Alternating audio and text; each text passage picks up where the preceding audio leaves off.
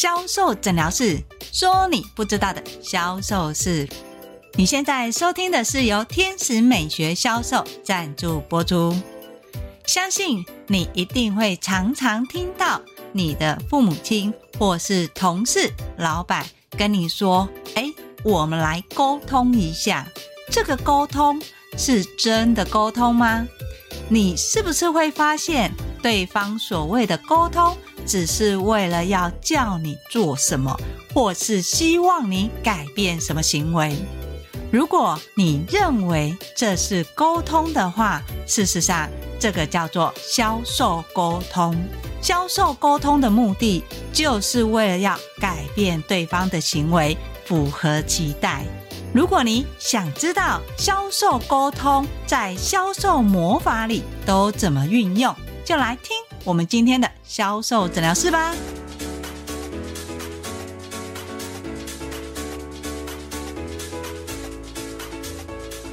大家好，我是 Angel 老师。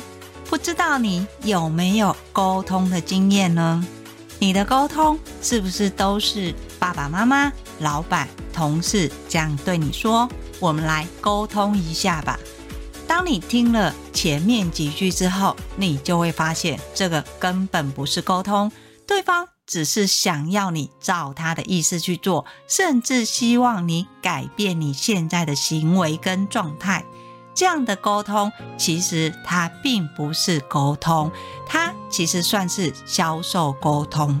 在销售沟通里面呢，它的目的都是为了要客人改变行为，从原本的不想买到买商品，或是原本单纯只想买一个商品，变成买很多个商品，这样的一个行为改变，都是销售沟通希望达成的目的。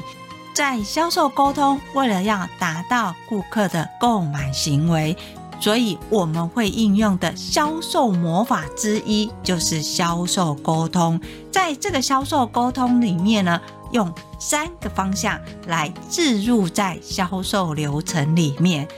在了解客人需求的时候，我们会尽量的去收集对方的话，对方说了一些什么话，他在哪里上班，他觉得什么东西好用。或是他感觉什么问题让他很困扰，所以收集完对方的讯息内容之后，你就可以用对方的话置入商品销售，这个是一个方式。而第二个方式呢，你可以用暗示、隐喻的方式带入商品销售，不是直接说这个商品多好用、多棒。而是告诉客人谁也使用这个商品，这个商品还可以怎么使用？如果你在使用的时候会看见什么样的效应？这种用暗示、隐喻的方式带入销售，也是常见的销售沟通。当然，最重要的销售沟通的目的是为了要改变客人的行为嘛，所以你一定要让客人看到你要他做什么，听见可能产生的变化是什么。你要做的是第三个方式，具体呈现、引导改变。在这个环节呢，我们最常做的是体验销售，让客人实际看到商品。体验商品使用前跟使用后，甚至看见数字的变化。例如，像保养品会在客人的手上试保养品，让客人在试商品的同时感觉商品的质地。经由一只手体验，跟另外一只手没有体验。两只手让客人比较跟感受，甚至于可以用仪器去测验，让客人看到使用前的数字跟使用之后的含水度的提升有多少，实际看到具体的感受跟数字的变化，客人对于这个商品就会从没有兴趣到有兴趣，甚至有购买意愿，而这个就是我们在说的销售沟通。在销售沟通里面，不完全都是用话去跟客人做对话跟沟通。事实上，你在沟通的时候，你一定会有一些感受跟情绪。销售人员要做的是带起客人好的感受，回应客人不好的情绪。当客人对于这个商品他的感受度是不好的时候，销售人员你不能说。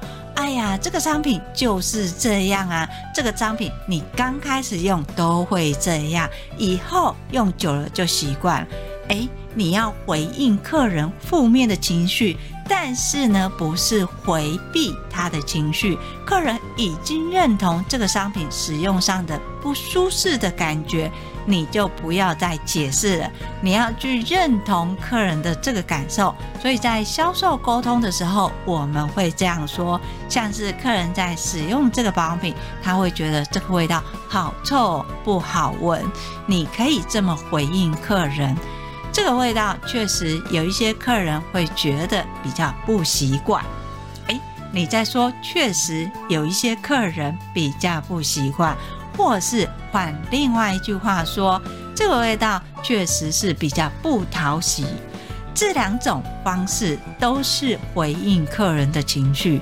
当你说“诶，有的客人确实比较不习惯”的时候，这个就代表客人会认为，你看吧，不是只有我这么认为。他寻求了一个认同感。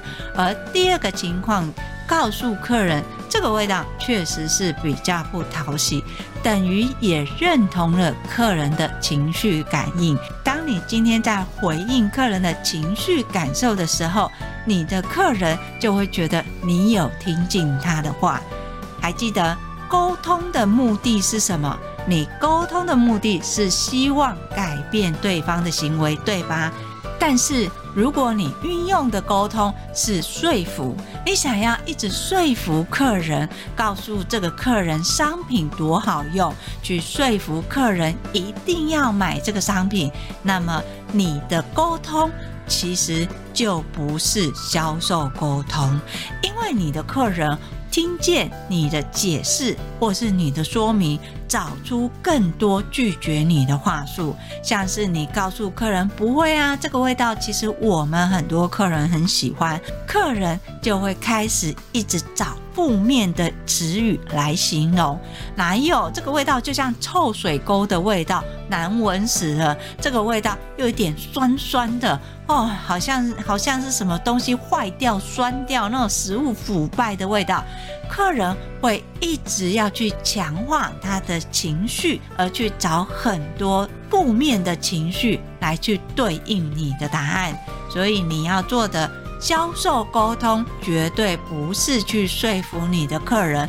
而是要去回应客人的情绪，从回应客人的情绪里面，你可以再置入前面的两个方法，像是用对方的话置入跟回应。诶，就像你刚才说的，在保养品里面，它刚开始使用跟使用一阵子的感觉都不一样，这个。可能是客人刚刚在告诉你，他保养品使用刚开始用都觉得不错，但是用一阵子之后就会觉得不好用。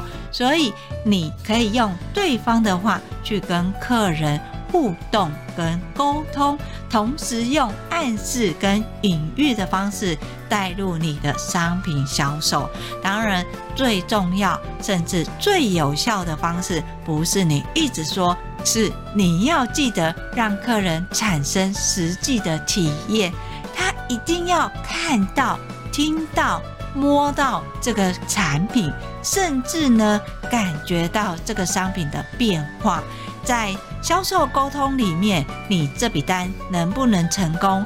甚至于你的销售沟通能不能提高客人的客单价，其实都在第三个环节，具体呈现、引导改变。你利用商品体验的方式，让客人感受到体验前跟体验后的差异性是什么？要记得哦，绝对不要直接的去问客人开放式的对话，像是你有没有觉得用了跟没有用两边的差异是什么？客人根本不知道他要说什么，因为他的范围太广了。要是客人回答你说没有啊，我都没有感觉啊，那不是很尴尬吗？所以在这个时候，你要给予具体的引导，改变客人的认知跟他的行为。你可以这么跟客人说：你看。这边右边是帮你试完保养品，左边是没有试的，所以你可以体验一下这两边使用前跟使用后肌肤的弹力跟水润度，还有。我帮你做肌肤的保水仪器测试，你可以看到这边擦过的含水度跟这边没有擦的含水度，其实差了两到三倍。这就表示保养品在你的肌肤可以产生的变化跟提升的含水度差异这么高。好当客人实际上有感了，也看见他在使用上产生的效益是什么，客人他要考虑的就。是要买或不买嘛？但是销售人员，你绝对不是让客人聚焦在要买或不买，你可以持续应用所谓的销售沟通，去建议客人可以怎么买，而不是买或不买。这个引导，销售人员的引导。不是去强迫客人要买到多少的商品，而是要把选择权丢给客人。这个在销售沟通里面非常重要，不是你命令客人要买什么。而是你要让客人知道他可以买什么，为什么要这样子买。当客人发现选择权在他身上的时候，他就会决定他要买最便宜的，或是中等价位，或是高等价位。诶，你看这个是不是就改变客人一开始不想要购买，到后面产生购买的行为，而他就算买最低单价的一个商品，销售人员你善用销售沟通，这个低单价有可能是一个组合商品，而不是单一个商品哦，所以这个客单其实也是提升了，这样子是不是有一点概念呢？如果你要使用所谓的销售沟通，不是你拼命的说服，也不是你拼命的介绍你的客人，你要善用对方的话去回应，同时用暗示、隐喻的方式去带入。在最重要的呢，就是要产生具体呈现，引导客人的改变。在销售沟通里面，我们在意的是产生改变的行为，而不是拼命的说服客人买。当你一直在说服客人买的时候，客人只会徘徊在买跟不买中间，这个就不是销售沟通的目的哦。销售沟通的目的是期望他买，甚至买到更多的商品。这也是你想要使用销售沟通的时候最好的一个三个方向。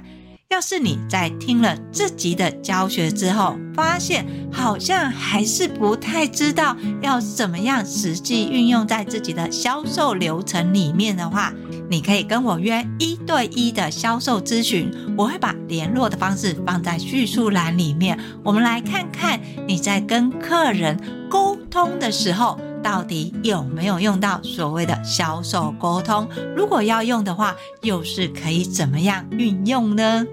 同时，如果你想要持续增进你的销售技能，你可以搜寻 FB 的天使美学销售，那里定时都会有更新销售知识文哦。当然，最重要的是订阅销售诊疗室，销售诊疗室会固定在礼拜二跟礼拜六更新。礼拜二会告诉你销售盲点是什么，又要怎么预防呢？礼拜六会教你你不知道的销售魔法有哪些。今天的销售诊疗室就跟大家分享到这里，我是 Angel 老师，我们下集见，拜拜。